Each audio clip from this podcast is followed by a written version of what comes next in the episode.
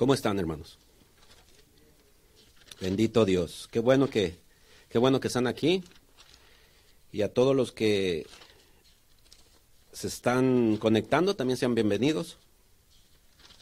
Y qué bueno que se dan el tiempo de, de escuchar la palabra de Dios. Amén. Y hermanos, en esta, en esta noche,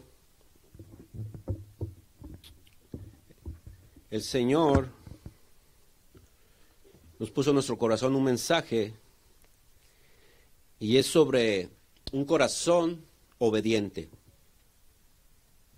¿Cuántos sabemos que sin obediencia no veremos al Señor? Amén. Y como título le he puesto a este mensaje, un corazón sin obediencia a Dios corre el riesgo de ser desechado por Dios. Amén. Y este vamos a, vamos a comenzar, es, va a ser un mensaje expositivo, hermanos. Eh, lo que significa que va a ser un mensaje, vamos a leer todo el capítulo de Primera de Samuel, capítulo 15, vamos a leer todo el capítulo 15, vamos a ir, este, como, conforme vayamos leyendo los versículos, vamos a ir explicando y vamos a ir este, diciendo lo que el Señor trata de decirnos ahí. Amén. Vamos a orar. Señor amado, le damos gracias, Padre, en esta noche, Señor, que nos ha permitido, Dios Santísimo, Señor, venir, poder escuchar su palabra, Padre. Gracias, Señor, por la oportunidad que nos da, Señor, de, de estar vivos, Señor, de estar despiertos, Padre, y darnos esa gracia, Señor, de poder venir a escuchar, aprender, Señor, y a ver qué tiene usted para cada uno de nosotros, Señor. Porque siempre usted nos habla por medio de su palabra, Señor, en diferentes maneras, Señor. Yo pongo en sus manos esta palabra, Señor. Pongo en sus manos lo que se va a hablar, Señor, y que sea usted el que nos guíe por medio de su Espíritu Santo. Gracias, Padre. Le damos la honra, la gloria, Señor, y toda la alabanza, Padre, porque usted es bueno, Señor. En el nombre de Cristo Jesús, se lo pedimos. Amén y amén. Y como les digo, hermanos, si no somos obedientes, a la palabra de Dios o a lo que Dios nos manda hacer, tenemos ese riesgo de que Dios nos deseche. ¿Por qué razón? Porque si no hacemos la voluntad de Dios, no le servimos a Dios.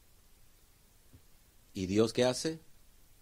Dios nos aparte, nos hace un lado, dice, ok, te desecho y va a haber alguien que se haga mi voluntad.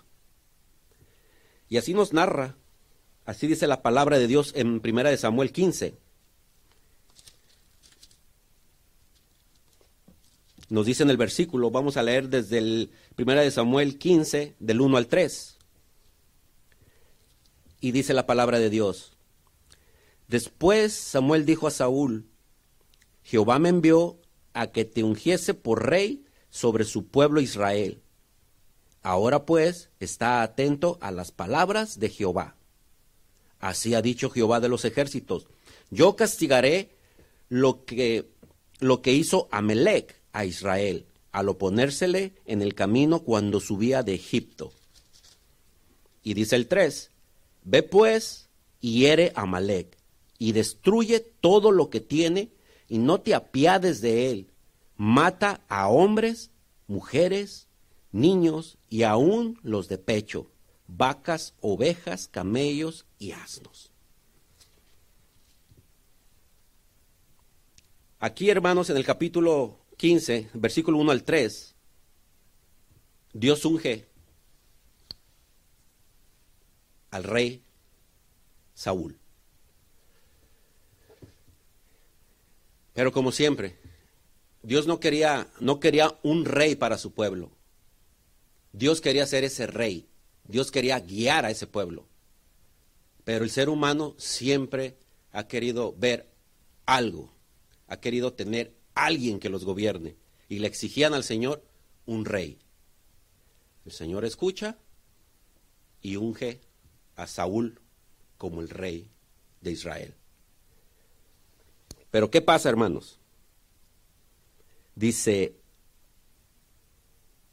sabemos que en, ese tiempo Dios, cuando, cuando el pueblo de Israel ocupó pasar por el pueblo de, de, los amalecitas, los, los, amalecitas no le permitieron cruzar por ahí, solo hicieron que rodeara.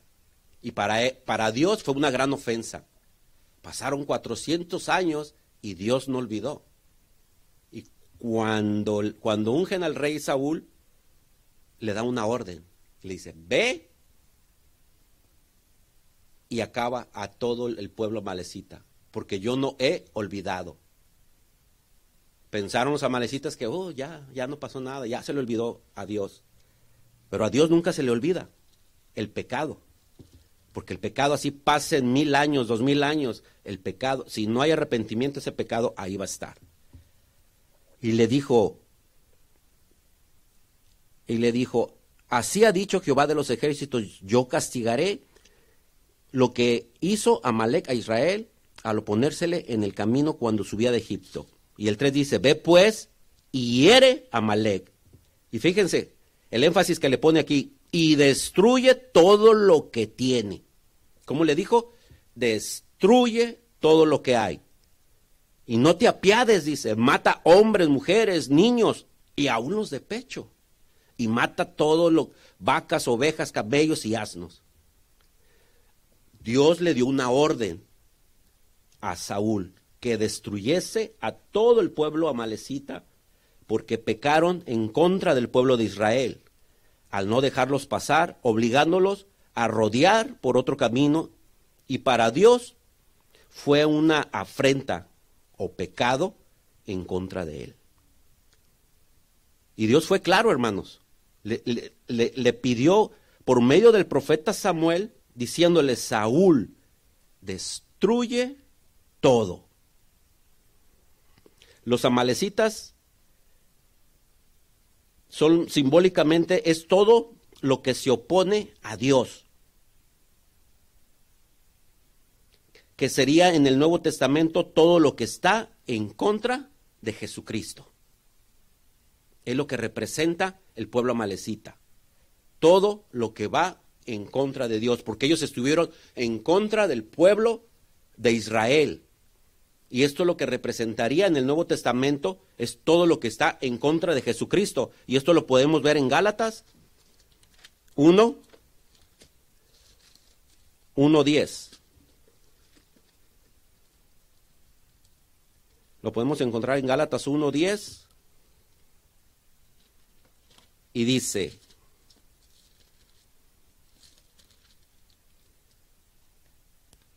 en Gálatas 1.10 dice, pues dice, pues busco ahora el favor de los hombres o el de Dios.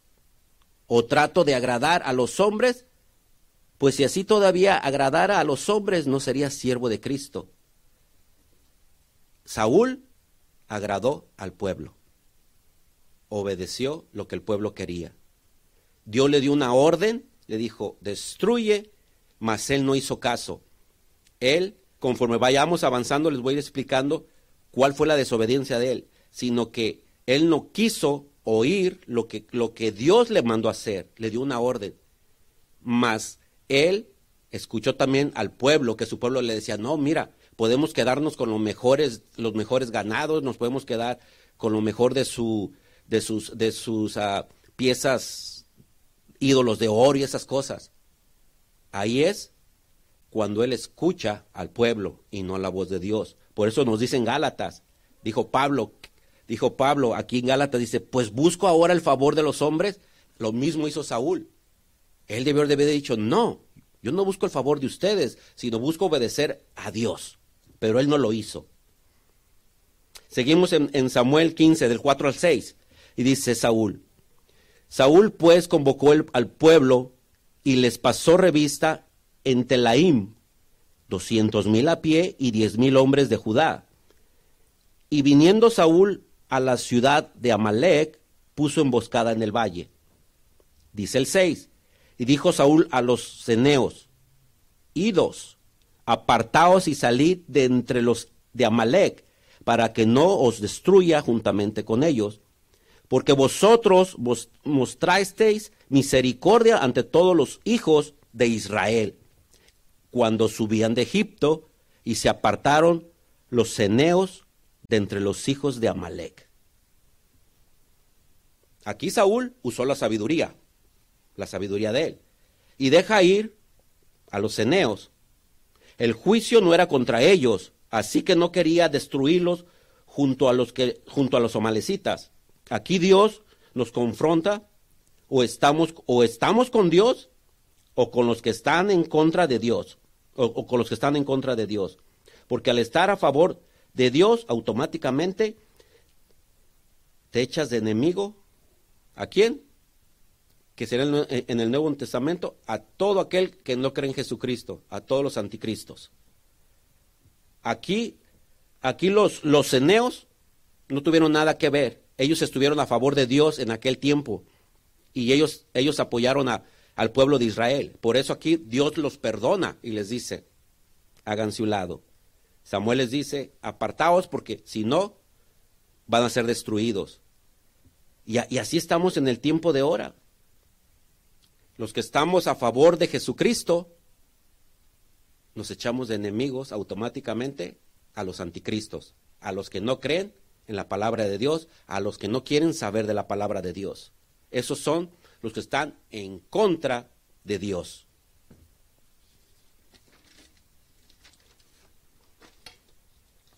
En el 7 al 9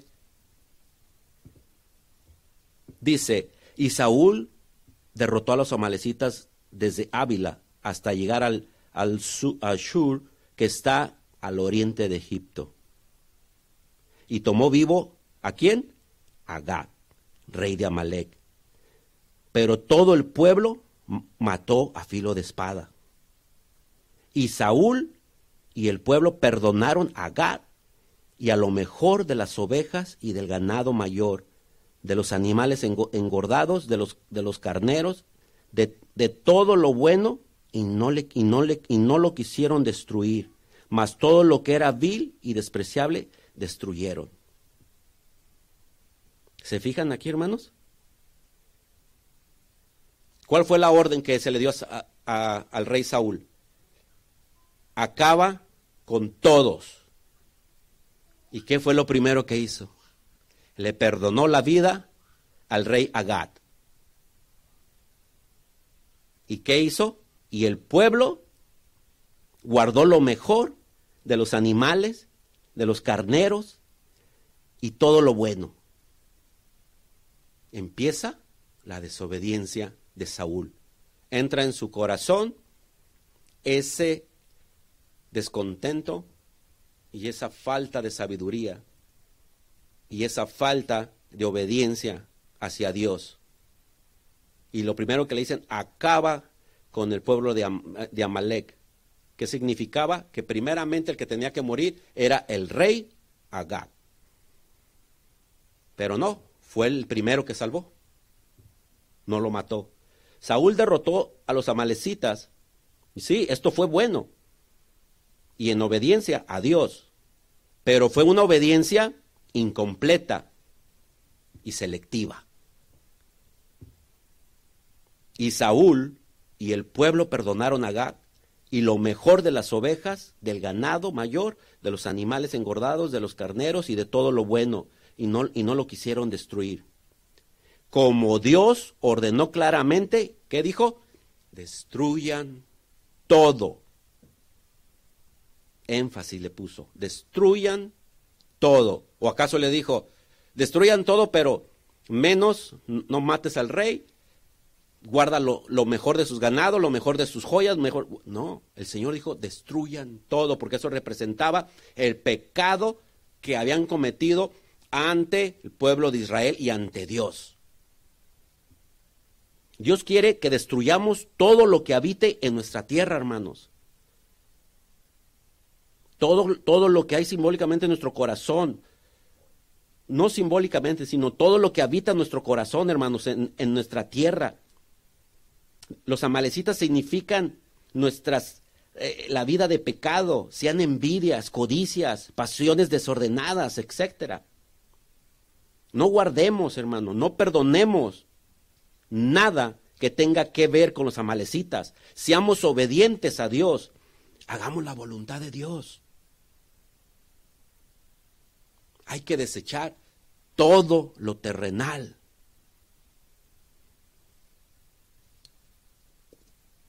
Y eso es lo que significan las vidas en la actualidad. No permitamos que nuestras tierras, en nuestro corazón, habiten los amalecitas. Porque eso es pecado y va a perjudicar nuestra vida. No vamos a poder caminar y no vamos a poder seguir el propósito de Dios hacia nosotros. ¿Por qué? Porque estamos desobedeciendo a lo que Dios quiere que hagamos en nuestra vida. Estamos desobedeciendo como el rey Saúl lo hizo, así también lo está haciendo uno. Dios nos manda, destruye todo lo que existe en tu corazón, todo estorbo, todo lo que, lo que te estorbe, todo lo que represente el pueblo amalecita, el pueblo de Amelec, destruyelo. Pero a veces no queremos. A veces queremos, no, pues Señor, pues yo te alabo, Señor. Yo te amo, Señor. Pero me las, aquel me las hizo y no, pues Señor, pues está duro, está duro que lo, que lo mate. Mejor me voy a quedar con, con eso. Se quedan con ese rencor y guardan parte del, del, del, de, las, de, lo que ellos, el pueblo de, Israel, guardó, guardan, o sea, las ovejas, todo eso representa todas las cosas malas en nuestro corazón. Y guardamos, no destruimos todo lo que nos estorba. ¿Amén? Ciertamente, el perdonar lo mejor de Amalek es sin duda equivalente a perdonar alguna raíz de maldad,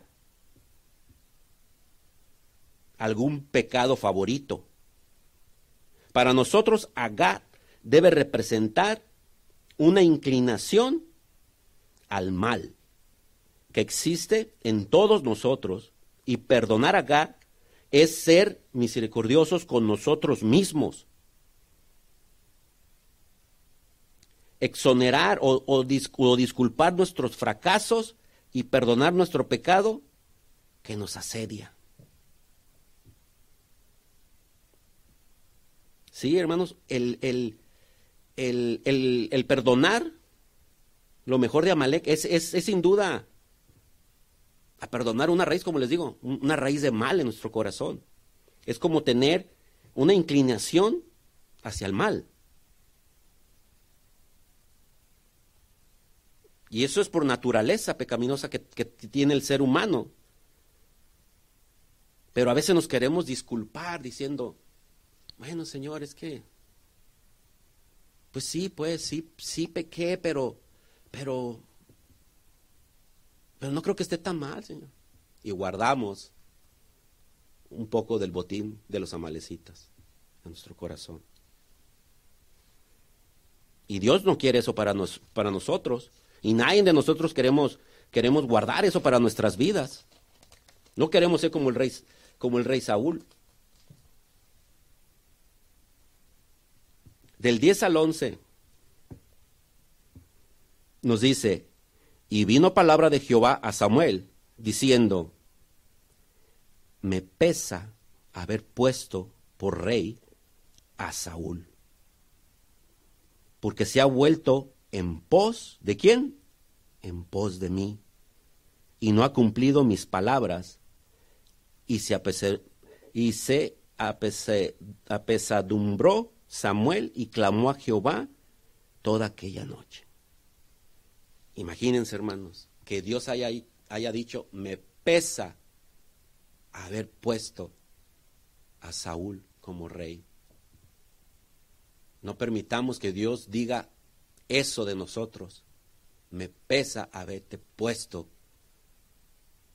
como líder, me, pesa haberte puesto como pastor, me pesa haberte puesto como líder de alabanza, me pesa haberte puesto como maestro. O simplemente me pesa haberte puesto, me pesa haberte escogido para que llevaras mi palabra. No permitamos, hermano, que Dios piense así de nosotros. Porque sería devastador, triste, Porque Dios sabe, Dios ya conocía el corazón, los caminos y el destino de Saúl desde el principio. Porque acordémonos que quién es el que escudriña el corazón? Dios. No le podemos ocultar nada. So, Dios ya conocía cómo iba, cómo iba a acabar él, como conoce cómo vamos a acabar cada uno de nosotros. La desobediencia de Saúl, lógicamente, claro que le dolía a Dios. Y dado que, que no podemos comprender todo lo que sucede en el corazón de Dios, lo más cerca que podemos llegar es que Dios lo exprese en términos humanos, al decir, me pesa haber puesto como rey a Saúl. O imagínense, hermanos, también sería como, como con nuestras parejas. Que, que, dijera Dios, me pesa verte puesto como, como, como esposa o como esposo. Es lo mismo.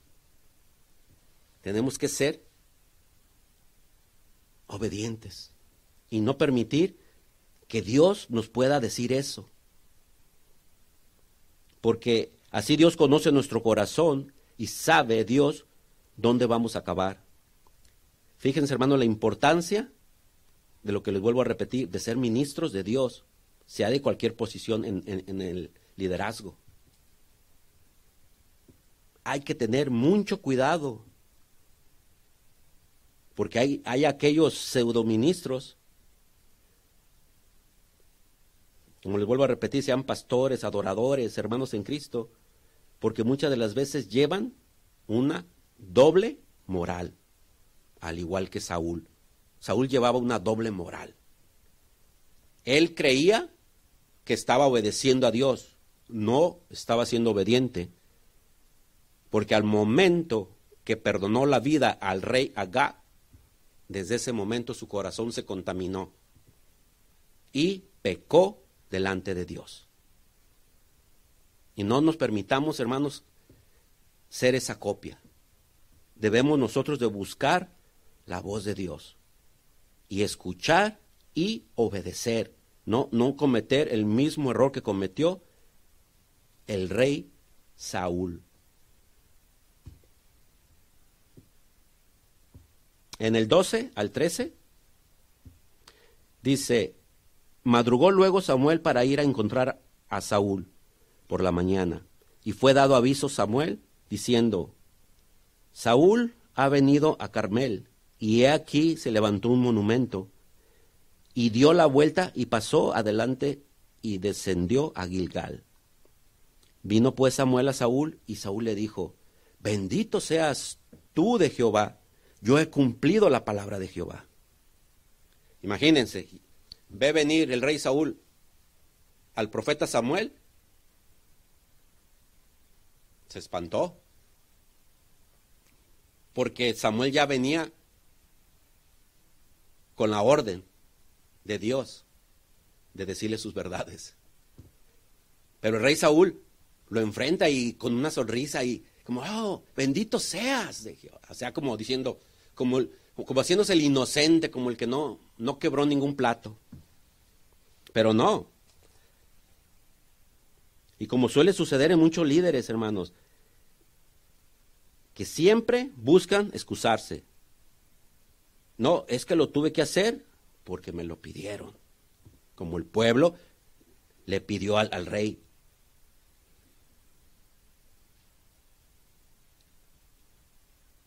Dice, madrugó luego Samuel para ir a encontrar a Saúl, como, como les dice en el 13,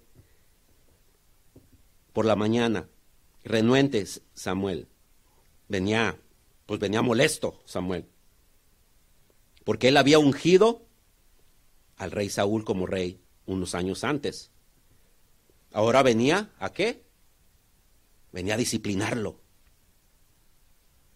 por la desobediencia del rey Saúl. Ya no venía con esa sonrisa como cuando lo ungió, sino ahora venía con la orden y venía a disciplinarlo del pecado que habían cometido en contra de Dios. como dice en el versículo 12, he aquí se levantó un monumento. Saúl no estaba afligido por su pecado. Saúl estaba bastante complacido.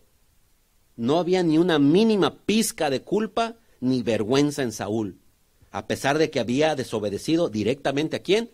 A Jehová.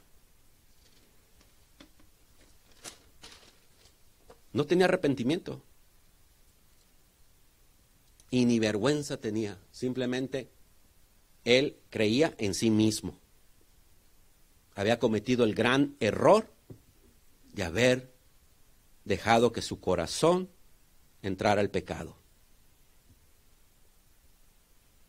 En el 14 y 16 dice, Samuel entonces dijo, pues qué válido, pues qué, pues qué, pues qué válido de ovejas y de bramido de vacas es este que yo oigo con mis oídos. Y Saúl respondió, de Amalek los han traído, porque el pueblo, dice, perdonó lo mejor de las ovejas y de las vacas para sacrificarlas a Jehová, tu Dios. Pero lo, de, lo demás lo destruimos. Fíjese aquí cómo Saúl se, desliga de su culpa. Luego, luego dice, no, el pueblo, dice, el pueblo. El 16 dice, entonces dijo Samuel a Saúl, déjame declararte lo que Jehová me ha dicho esta noche. Y él le respondió, di. ¿Se fijan cómo, cómo Samuel, en vez de decir, me arrepiento, he pecado, reconozco que cometí ese error. Señor, perdóname. ¿Qué es lo que dice? Dice, de Amalek lo, lo, lo han traído porque el pueblo, dice, el pueblo perdonó. Nunca dijo yo perdoné, sino dice, el pueblo perdonó. Saúl aquí le echó la culpa al pueblo para justificarse, pero a quien Dios le dio la orden ¿A quién fue? ¿Al pueblo? No. Fue al rey. O al líder. O al pastor. O al esposo. Tengamos cuidado como líderes, como dice el libro de Apocalipsis. Cuando Dios habla a las iglesias, ¿qué dice? Y habló al ángel de las iglesias. ¿Quién es el ángel de las iglesias? El pastor. Habla específicamente siempre el Señor a alguien. alguien siempre le manda hacer algo y siempre tenemos que escuchar la voz de Dios y ser obedientes. Aquí se refería a Saúl, nunca dijo al pueblo. Le dio una orden a Saúl. El orgullo y la desobediencia a veces nos ciegan nos hacen sordos a, nuestro pecado. Todos tenemos puntos ciegos de pecado en nuestras vidas y necesitamos pedirle constantemente a Dios que nos lo muestre. necesitamos orar. Este salmo, hermanos. En el Salmo 139.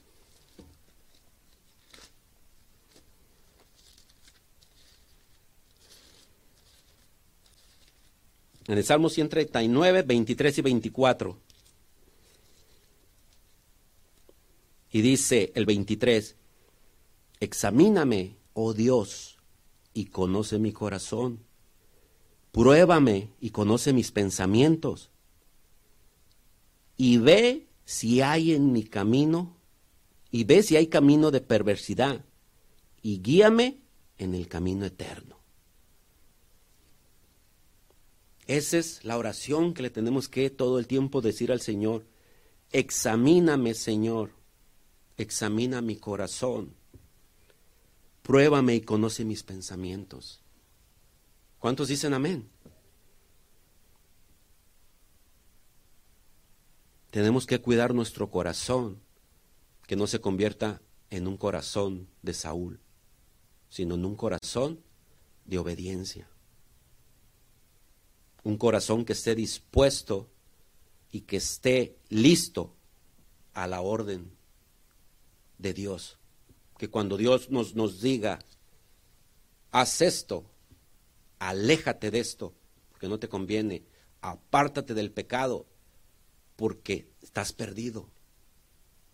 Limpia tu corazón, llénate de mí y no dejes contaminar con los amalecitas tu corazón, sino que sé, destruye todo lo que contamine tu corazón. En el 17 al 21, y dijo Samuel, aunque eras pequeño en tus propios ojos, no has sido hecho jefe, dice, no has sido hecho jefe a las tribus de Israel, y Jehová te ha ungido por rey sobre Israel. Y Jehová te envió en misión y dijo, ve, destruye a los pecadores de Amalek y hazles guerra hasta que los acabes. ¿Por qué pues no has oído la voz de Jehová, sino que vuelto al botín has hecho lo malo ante los ojos de Jehová? Y Saúl respondió a Samuel, antes bien he obedecido la voz de Jehová.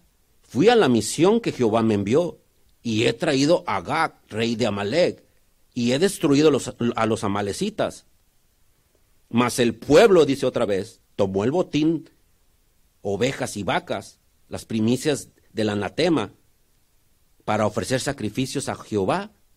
Lo que dice Jehová, tu Dios, de Gilgal, en Gilgal. ¿Se fijan cómo se excusa nuevamente Saúl? Dice, tú, el pueblo dice, no fui yo. Pero le dice, le dice el profeta, ¿por qué desobedeciste? Se te dio una orden que destruyeras todo. Y con una desfachatez Saúl le dice, no, fue el pueblo. El pueblo tomó el botín, dice. Pero lo curioso es que aquí dice, para ofrecer sacrificios a Jehová, le dice, tu Dios. En ningún momento dice él, a Jehová mi Dios, sino con un, con una, con un egoísmo, con una, con una soberbia, a Jehová tu Dios. Ni siquiera reconocía que Jehová era el Dios de él también.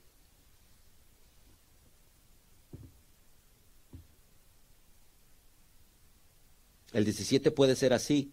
El versículo 17, a pesar, a pesar de que la desobediencia era el pecado más evidente. La raíz de la desobediencia de Saúl era mucho peor. Un orgullo tremendo, crecido. Ya no se podía decirle a Saúl, eres pequeño en tus, en tus propios ojos. Él era grande en sus propios ojos. Y eso hacía chico a Dios en sus ojos. 18 y 19, que nos dice que este era el más evidente de los pecados de Saúl.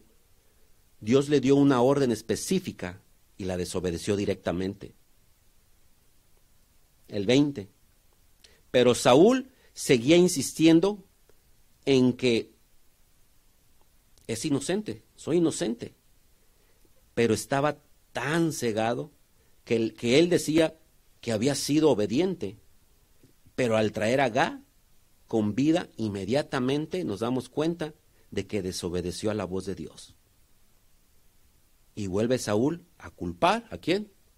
Al pueblo de su pecado, de la desobediencia. Y a veces el pueblo de Dios está igual. Buscamos culpables. Es que Él me la hizo. No, pues me la va a pagar. No, es que si, es que si me alejé de la iglesia fue porque es que él, por su culpa, esto, porque me, me hizo mala cara, no me habló esto. Lo, buscamos siempre a quién culpar. Pero nunca decimos, Señor, perdóname, he pecado. sino siempre buscamos excusarnos y buscar un culpable, siempre como lo, como lo hacía Saúl. Se excusaba y se excusaba y decía, no, yo no fui, fue, fue el pueblo.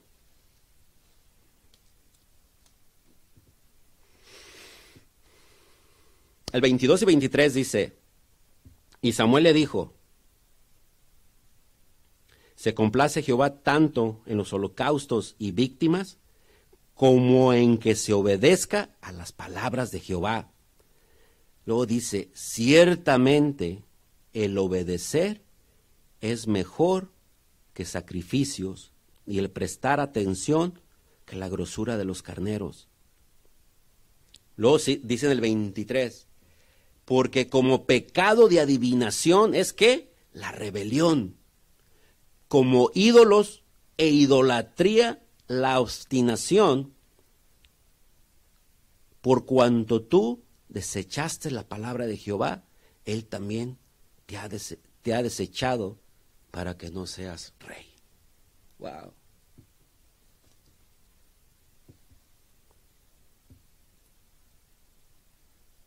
Como dice aquí el Señor, verdad? Se complace, dice Jehová, tanto en los holocaustos y víctimas ¿Como en qué dice? Como en que se obedezca a las palabras de Jehová. Ciertamente el obedecer es mejor que los sacrificios y el prestar atención que la grosura de los carneros.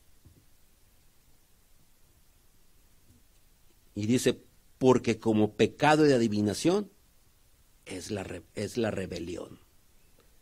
Y como ídolos de idolatría, la obstinación. Fíjense cómo, cómo Jehová describe aquí.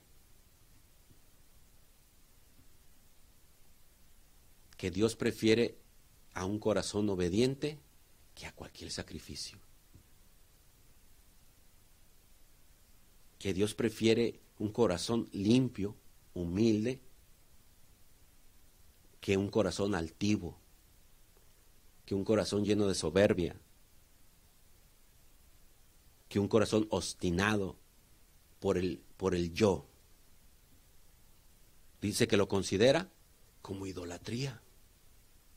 O sea, lo más, lo más, lo más fuerte.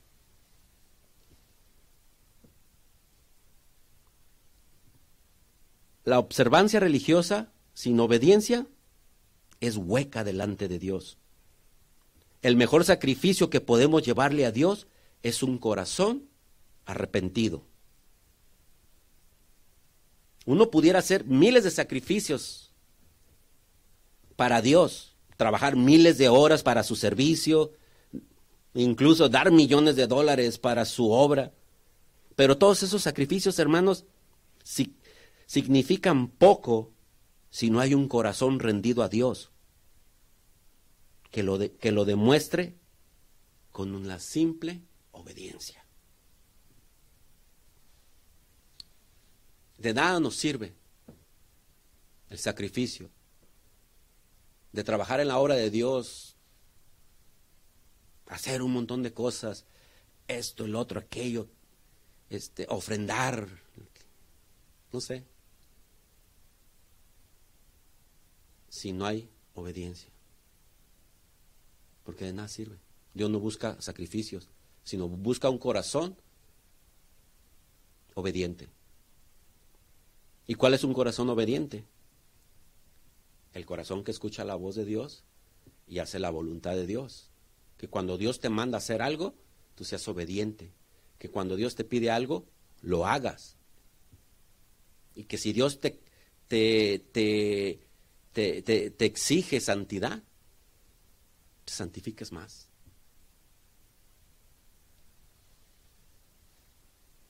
Porque dice en Salmo 51, en Salmo 51 dice, 16 y 17 dice, dice el Señor, porque no quieres sacrificio, que yo lo daría. No quieres holocausto, el 17 dice, los sacrificios de Dios son el espíritu quebrantado, al corazón contrito y humillado no despreciarás tú, oh Dios. Que dice que Él no busca sacrificio, Él no busca holocausto, sino que busca un espíritu, un corazón quebrantado, un corazón limpio, un corazón contrito y humillado delante de Él. Él no busca un corazón lleno de religiosidad, sino busca un corazón quebrantado.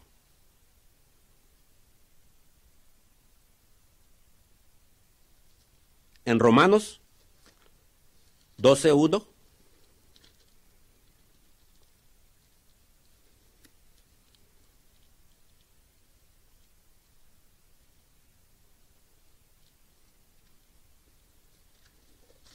¿Cuántos dicen amén, hermano? Los veo muy serios. Gloria a Dios. Dice, dice Romanos 12.1. Así que, hermanos, os ruego por las misericordias de Dios que presentéis vuestros cuerpos en sacrificio vivo, santo, agradable a Dios, que es vuestro culto racional. ¿Sí, hermano? Presentemos nuestros cuerpos en sacrificio. ¿Qué dice? Vivo y santo.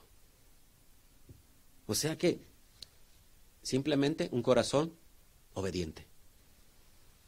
Lo que Saúl fue todo lo contrario.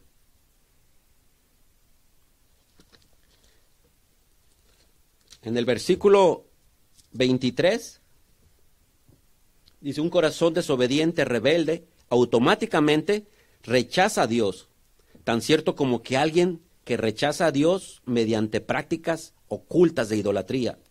La rebeldía y la obstinación son pecados graves que Saúl cometió. Son algo más que ser independientes de carácter. Las escrituras las compara de la adivinación como hechicería y, la idolatría. Pecados que merecen qué? La muerte. En su, en su vacía práctica religiosa, en su rebelión y obstinación contra Dios, Saúl rechazó la palabra de Dios, así que Dios con justa razón lo rechazó a él como rey de Israel. Con justa razón. Al decir, me pesa haber puesto a Saúl como rey de Israel. Wow, qué fuerte. En el 24-25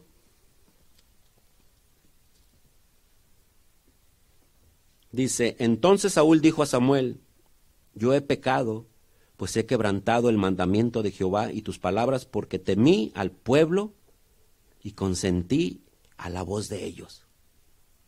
Perdona pues ahora mi pecado. El 25 dice, y vuelve conmigo para que adore a Jehová. Vean nomás qué desvergonzado este Saúl. En el 24. Reconoces, primero comienza diciendo, yo reconozco que he pecado, pues he, he quebrantado el mandamiento de Jehová y tus palabras. Y luego empieza aceptando que él pecó, pero después se quiere hacer el inocente y dice, porque temí al pueblo y consentí a la voz de ellos. Perdona pues ahora mi pecado. Se quiso salir por la tangente. Las palabras de, de Saúl comienzan como una, una confesión genuina pero cambiaron conforme continuó hablando y dijo, y dijo Saúl, me niego a tomar la responsabilidad del pecado. Y seguía culpando al pueblo. Yo no fui, fue el pueblo.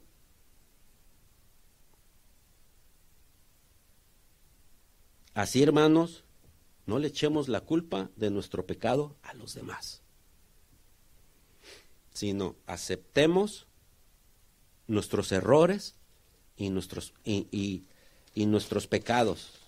Y no busquemos culpables del pecado a otros, sino reconozcamos y, y, busquemos el arrepentimiento genuino delante de Dios para que Dios no nos deseche, para que Dios no se aparte de nosotros. Y es en lo que va caminando esta historia, en el capítulo siguiente, vemos que Dios escoge un nuevo rey. Pero ya Saúl ya había abierto la puerta para que se contaminara con el pecado, al no obedecer, el pecado de desobediencia. Después viene el otro pecado de envidia, de celo, queriendo destruir al, a su, al, al, que, al que iba a tomar el trono. En el 26:31 dice, y Samuel respondió a, a Saúl y le dijo el profeta, no volveré contigo porque desechaste la palabra de Jehová, y Jehová te ha desechado para que no seas rey sobre Israel. Y volviéndose Samuel para irse, él se asió de la punta de su manto y éste se rasgó. Entonces Samuel le dijo, Jehová te ha rasgado hoy de, de ti el reino de Israel y lo ha dado a un prójimo tuyo mejor que tú. Además, el que es la gloria de Israel no mentirá, ni se arrepentirá, porque no es hombre para que se, para que se arrepienta. Y él dijo, yo he pecado, pero te ruego que me honres delante de los ancianos de mi pueblo y delante de Israel, y vuelvas conmigo para que adore a, a Jehová tu Dios. Y volvió Samuel tras Saúl, adoró Saúl a Jehová. ¿Ya de qué le servía? Él lo que buscaba era, no me dejes, no me avergüences delante de mi pueblo, sino ven conmigo para adorar a tu Dios Jehová, así para que mi pueblo no piense mal. Como en el 26, Samuel ya no tiene nada más que decir sobre lo que sucedió porque Jehová ya había hablado por medio de Samuel. Lo que nos dice en el 27, así como Saúl se rasga el manto o la túnica, así mismo Dios arrancó el reinado de Saúl. Y desde ese momento reinaría contra Dios y no a favor de Dios.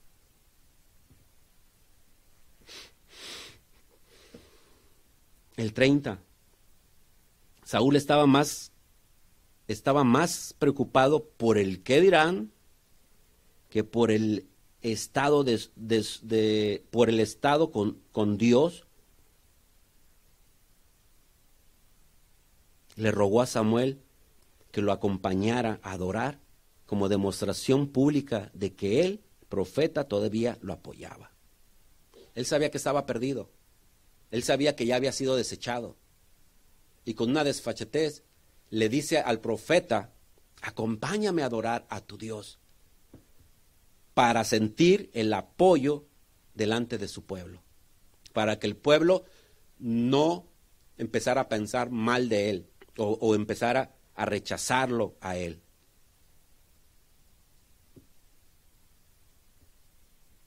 El 32 dice, probablemente, dice, después dijo Samuel, tráeme a Gad, rey de Amalek, y Agad vino a él alegremente. No, ni sabía lo que le esperaba. Venía contento. Y dijo a Gad, ciertamente ya pasó la amargura de la muerte probablemente Agad, lleno de esperanza, pensó que lo peor ya había pasado y que se había librado de la muerte, pero Dios había dado una orden que Saúl desobedeció. Pero el profeta Samuel la cumplió.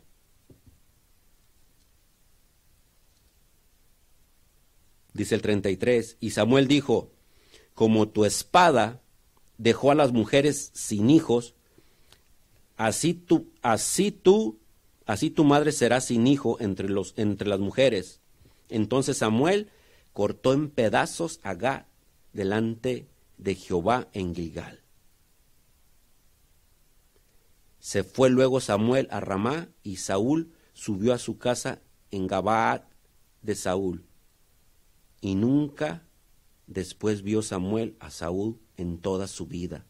Y Samuel lloraba a Saúl y Jehová se arrepentía de haber puesto a Saúl por, por rey sobre Israel.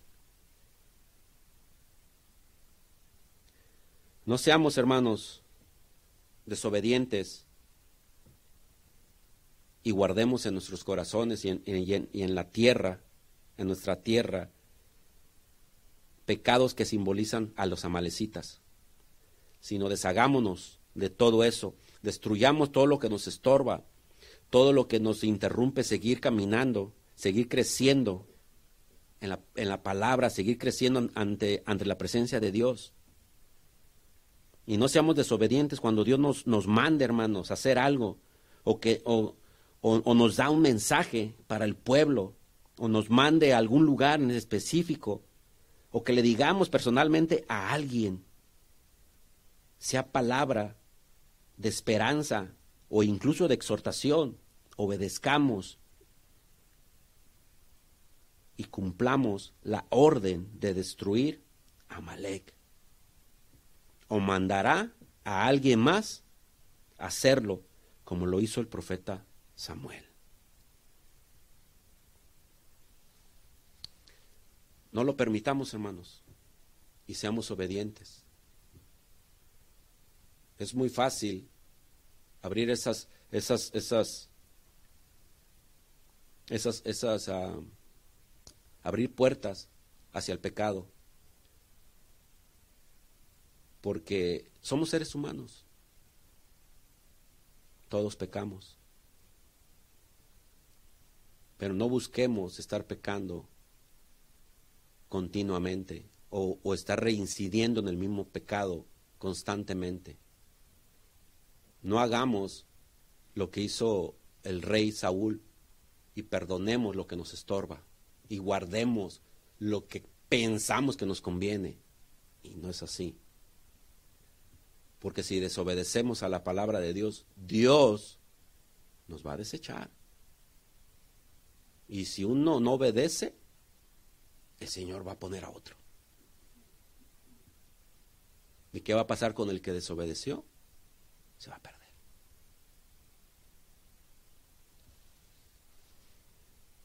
Y aquí ya nomás es un recuento de lo que les decía. Lo que Samuel comenzó con, la primera, con el primer pecado, que fue la desobediencia, y dice que Samuel lloraba por Saúl. Y en el 16 ya uno dice, dijo Jehová a Samuel, ¿hasta cuándo llorarás a Saúl, habiendo yo desechado para que no reines sobre Israel? Llena tu cuerno de aceite y ven, te enviaré a Isaí de Belén, porque de sus hijos me he provisto de un rey. ¿Ya ven, hermanos? Si somos desechados, Dios va a poner a otro y va a ungir a otro.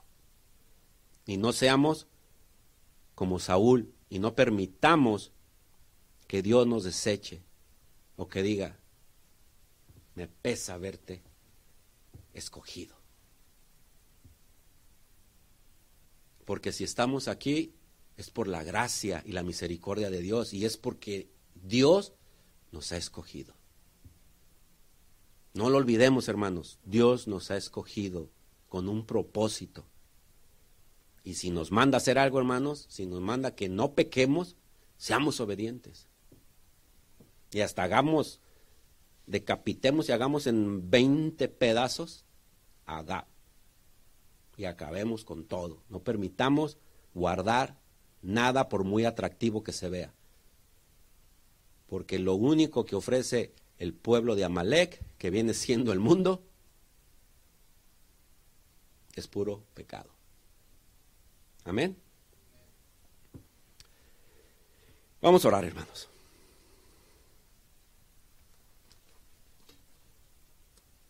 Señor, te damos gracias, Padre Celestial. Gracias, Señor amado. Gracias por su palabra, Señor.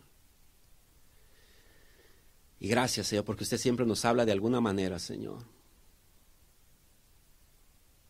No nos dejes, Señor. No nos permita, Señor, que seamos como Saúl.